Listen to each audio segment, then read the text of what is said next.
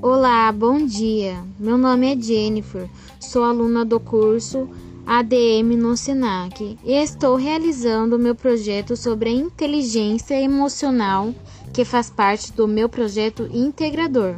Eu gostaria de estar fazendo algumas perguntas para o psicólogo Eugênio, baseado na inteligência emocional em tempos de pandemia. Como você percebe o impacto da crise financeira e de saúde provocado pela pandemia no estado emocional das pessoas?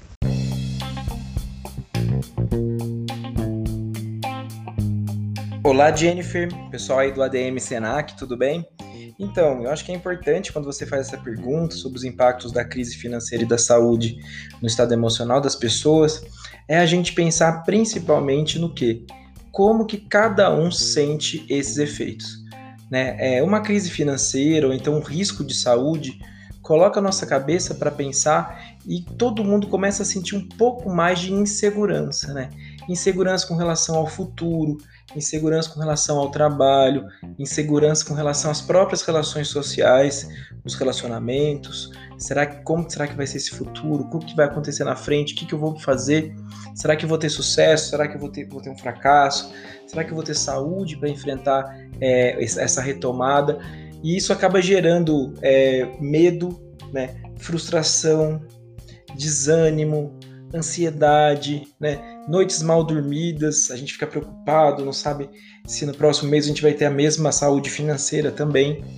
Então, assim, se eu pudesse resumir numa palavra, eu acho que a palavra insegurança, ela dá bem o estado é, emocional que a gente fica nesse momento, tá certo? E é uma pessoa insegura, é uma pessoa que não consegue se projetar no futuro, não consegue realizar planos, não consegue iniciar cursos, não consegue é, sair de casa muitas vezes.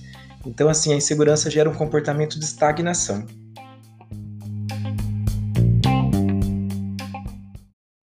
E como fica o estado emocional das pessoas que estão em trabalho remoto?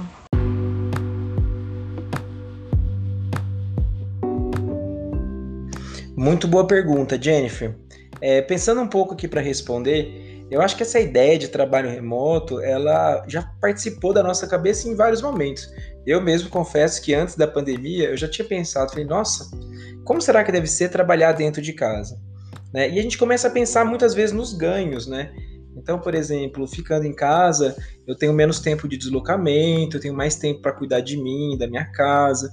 Talvez eu consiga ler um livro, acompanhar mais de perto os membros da minha família, né? Talvez ter um hábito mais saudável, acompanhar dever de casa de filho, fazer janta, assim, enfim. É, muitas vezes a gente acha que o trabalho remoto ele vai ter um ganho de tempo, mas acaba acontecendo e com essa pandemia a gente começou a perceber que a gente ficou obrigado a ficar em casa, né? Trabalhar em casa, ter que se adaptar a utilizar ferramentas que até então era rara no nosso cotidiano, né? Google Meet, é, o Teams, o Skype, o Zoom aprender a acessar novas plataformas de trabalho.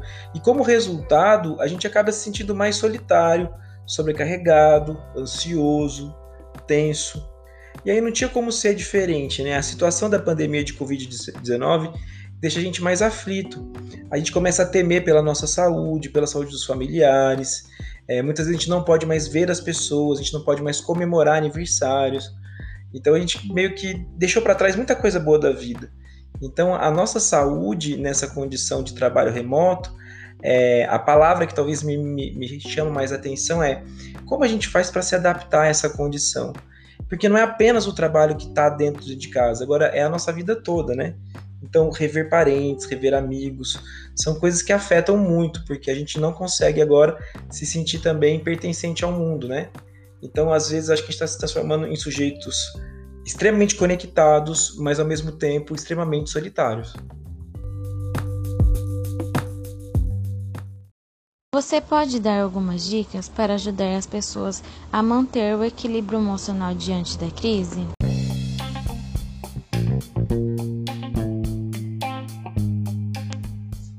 Então, pessoal, algumas dicas importantes para a gente lidar com esse momento de isolamento e tentar trazer mais tranquilidade para o nosso estado emocional, né?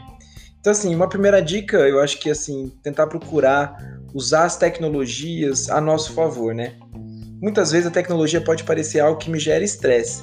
Então, quando eu falo que usar a tecnologia a nosso favor, é às vezes aproveitar, né, redes sociais e também trazer assuntos engraçados, leves, interagir com familiares e amigos, né? Pelas redes sociais, telefones, aplicativos. Eu acho que isso é um ganho legal que a tecnologia nos traz. Né? Outra coisa, eu acho que o cuidado emocional, né? E o cuidado com relação à própria é, excesso de informação, muitas vezes é importante. Às vezes evitar leitura excessiva, né? De notícias ruins, porque é, gera uma sobrecarga muito grande de estímulos que podem aumentar, essas notícias ruins podem aumentar o nosso nível de estresse, né? E assim, uma outra dica importante, procurar hobbies que vocês gostam, né? Atividades que elevem sua sensação de bem-estar. Tem gente que gosta de yoga, tem gente que gosta de, de alguma atividade física, tem gente que gosta de ouvir música, tem gente que gosta de ler, tem gente que gosta de conversar. Então, assim, tentar manter ainda esses hábitos que te fazem bem, né? Então, acho que é muito importante manter algo assim. Outra coisa importante, manter uma rotina diária. Né? Muitas pessoas reclamam que a rotina envolve muita repetição, uma coisa muito entediante. Mas a rotina ela pode ser terapêutica. Quando a gente pensa na necessidade de organizar o ambiente externo para organizar o nosso mundo interno. Então, rotina também é muito importante. Horas de sono, né? tente manter um sono tranquilo, um sono agradável, é, regular um pouco mais o horário de acordar, o horário de dormir, porque numa, numa situação como essa, que a gente fica muito tempo dentro de casa, tem gente que passa boa parte dormindo, chega na hora da noite, a gente não, não consegue mais, né, é, se, se sentir bem. E uma última dica que eu acho que é importante, cara, é para que você procurar uma conexão com as pessoas que te fazem bem. É, procure nesse momento lembrar de coisas importantes, recorrer à nossa memória, trazer o sentido daquela vida que a gente tinha de antes como uma coisa gostosa e agradável, e também que a gente aprenda nesse contexto a manter um certo grau de privacidade, né? Que a gente consiga também se sentir único e sozinho um pouco dentro de casa. Porque estando em home office, às vezes a gente também não se sente sozinho, né, com os nossos próprios pensamentos. Isso é muito importante para a gente desenvolver saúde mental.